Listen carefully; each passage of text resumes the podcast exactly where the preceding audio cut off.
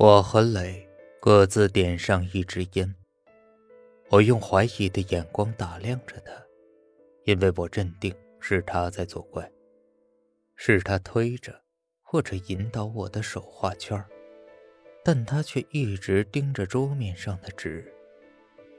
纸上的两个正圆的圆圈，在明亮的灯光的照耀下，夹杂在纷乱、毫无头绪的线条中，显得异常清晰打眼。四个人都默然良久，终于，磊开口对我说道：“你觉得怎么样？”我看着他，没有马上回答，因为我不知道该怎样回答，我也不敢将我的怀疑直接说出来。不料磊却说道：“是不是觉得我在推着你的手画圈？”或者，我故意放松，引导你推着我的手画圈。他一弹烟灰，嘴角挑起一丝讽刺的微笑。那天晚上，我在床上辗转难眠。尽管磊说出的话跟我的感受一模一样，但我并不完全相信他，因为他也有可能。做完戏后，故意说出那些话让我相信他。但如果，如果是的话，他为什么要这样做呢？吓唬两个女孩子，还是想吓唬我？为什么？但如果确实不是他，那……直到第二天。被这两个女孩子，磊的一句话才彻底打消我对她的怀疑。她说道：“我知道你怀疑我，但你想想，我当着我的女朋友面说出不相信有所谓的笔仙，也就不相信笔会自动画圈。如果自己装神弄鬼画出圈来，岂不是自己打了自己的耳光，很没面子吗？”对呀。我不应该怀疑你的，没关系，这是难免的。他摆摆手说道：“事实上，我也怀疑过你，但你也当着你的女朋友说了那些话。我甚至还想过是你们三个人早就商量好的圈套，开了个玩笑捉弄我一下，但太不现实了。我了解你们，当然也有可能。”是我们三个人商量着来捉弄你，但你觉得我会到现在都还不承认吗？确实不会。我了解磊，他不是那么不够朋友的人。那么，那两个圈儿，那两个圈儿完全是巧合罢了。磊自信地说：“两个人的手不可能力量完全相等，力量不平衡。”笔就会自己走动，画出线条来。画圈只不过是画线的一种特殊形式，巧合罢了，不用担心。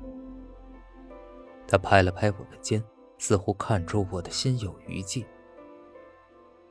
我呀，绝不相信什么笔仙、笔鬼的，也不相信会有什么倒霉事儿。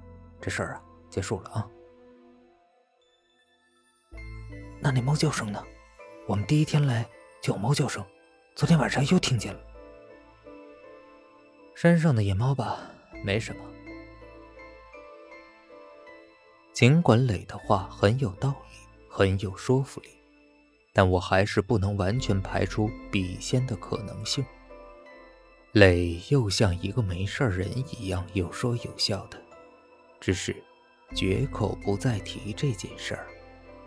两个女孩子则是事不关己。毫无所谓，全把那天发生的事当做一个调剂无聊生活的小小刺激罢了。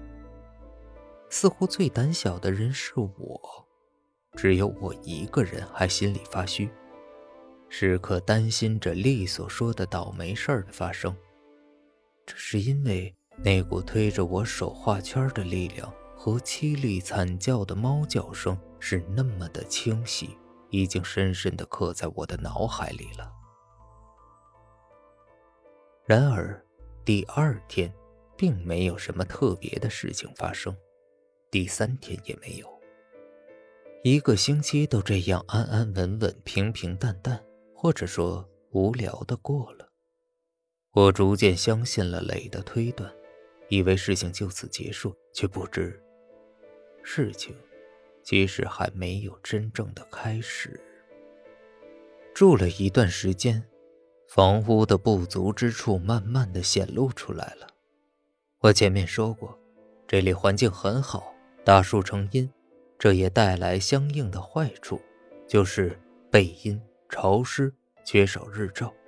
洗的衣服晾在外面总是要好几天才干，而且不是晒干，而是风干的。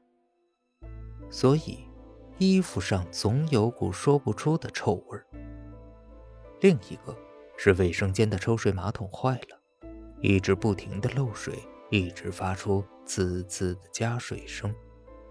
于是我们不得不关掉水龙头，每次用的时候再打开加水。爸。妈，这些我好像都在电话里说起过吧。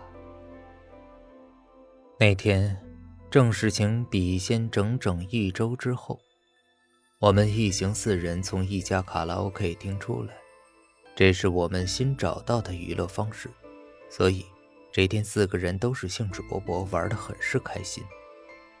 四个人有说有笑的走到昏暗灯光下的地下停车场。一股凉意迎面袭来，丽挽着我，冲我嘲笑道：“今天是你们招鬼之后七天整啊！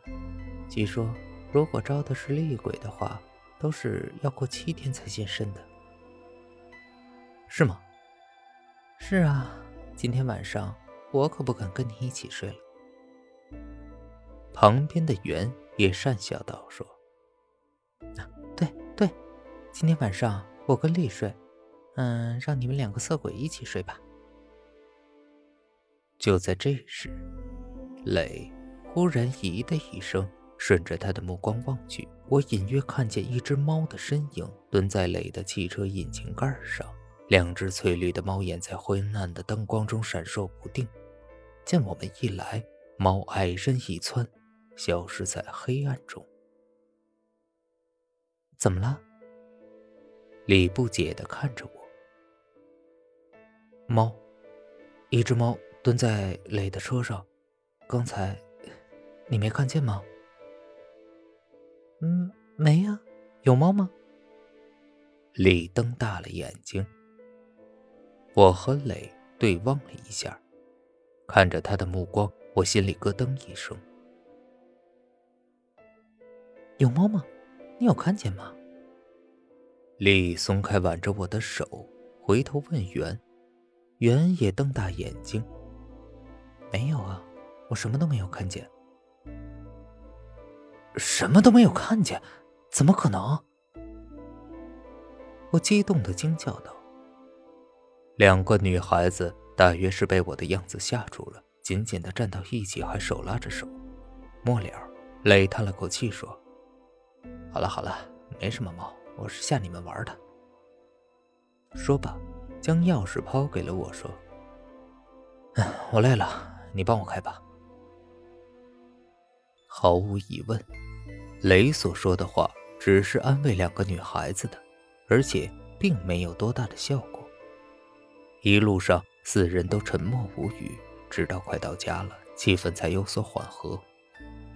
丽和圆开始在后座叽叽咕咕。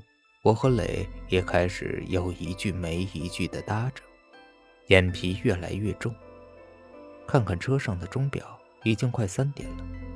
大家大概是困得连害怕都忘了吧？眼看已经拐进进家的小路，这时，已经在半闭着眼打盹的磊忽然大叫一声：“看着！”汽车前面大约五米处有一只猫，漆黑的猫。他正蹲在路中央，两只碧绿的眼睛迎着车灯发出邪异的光。刹车已经来不及了，我猛地往左一打方向盘，汽车所有的重量加上惯性全部压在右前胎上，汽车开始侧滑。砰的一声巨响从车底传来，压住了后面两个女孩的尖叫声。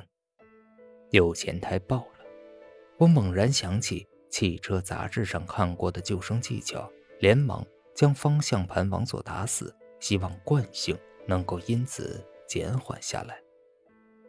然而，车速太快，而且路上充满了潮湿的露水，汽车开始打转。我放弃了做任何动作，只是看着四周不断盘旋、飞速而过的景物。我感到一股巨大的力量施加在我的身上，我知道它比我强大的多，我无法抗拒它，只好听天由命。也许。是我正确的处理动作，汽车很快停止了打转，但依然往前侧滑。猛然间，汽车右侧抬了起来，车内四人都齐声的发出一声惊叫。汽车右侧抬起四五十度，接着力道尽了，猛然坠了回去，发出“砰”的一声闷响，终于停住不动了。我双手死死地抓住方向盘，浑身大汗淋漓，磊也是满脸的蜡黄，惊魂未定的样子。李和元冲下车，在路边吐了起来。下车后，我的大脑里转着千百个念头，一会儿后悔自己为什么开那么快，一会儿又觉得开车出事很丢面子。然而。我根本没有想到事情的严重性，但话说回来，这根本不算什么，因为和后面发生的事儿相比，这简直就是小巫见大巫。